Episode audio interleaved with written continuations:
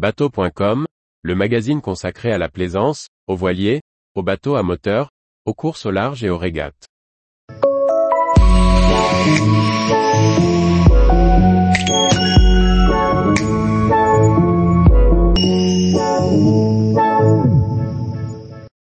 Traverser le rail d'Ouessant avec son voilier, les règles à connaître et les pièges à éviter.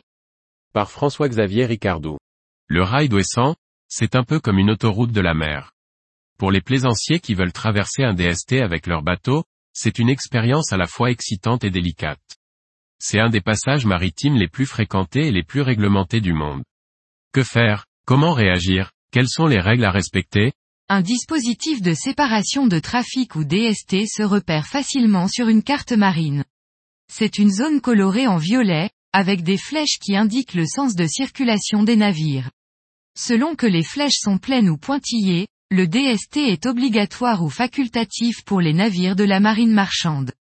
Il existe plusieurs formes de DST, comme des ronds-points maritimes. Mais la règle commune est de naviguer à droite, comme sur les routes européennes. La traversée en voilier n'est pas interdite mais les règles de barre ne s'appliquent pas normalement.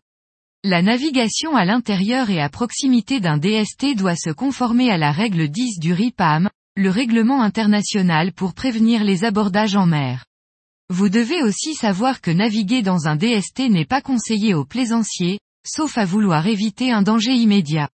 Les bateaux de plaisance sont trop petits pour être bien vus par les cargos et les pétroliers qui y circulent.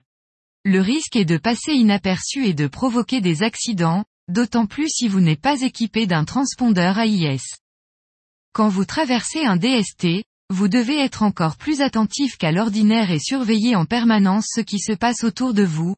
La vitesse des cargos dépasse facilement les 13 nœuds. Vous devez aussi garder votre VHF allumé et à l'écoute, sur le canal 16. Le rail d'Ouessant est sous contrôle du Cross Corsen Ouessant Trafic. N'hésitez pas à le contacter pour lui faire part de vos intentions. Il vous aidera à anticiper votre situation et à avertir les autres navires de votre présence. Oubliez le privilège du voilier, ici le trafic commercial est prioritaire. Les navires de longueur inférieure à 20 mètres ou les navires à voile ne doivent pas gêner le passage des navires à propulsion mécanique qui suivent une voie de circulation.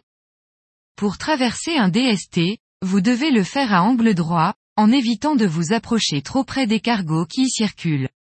Vous devez impérativement passer derrière les navires présents dans le dispositif.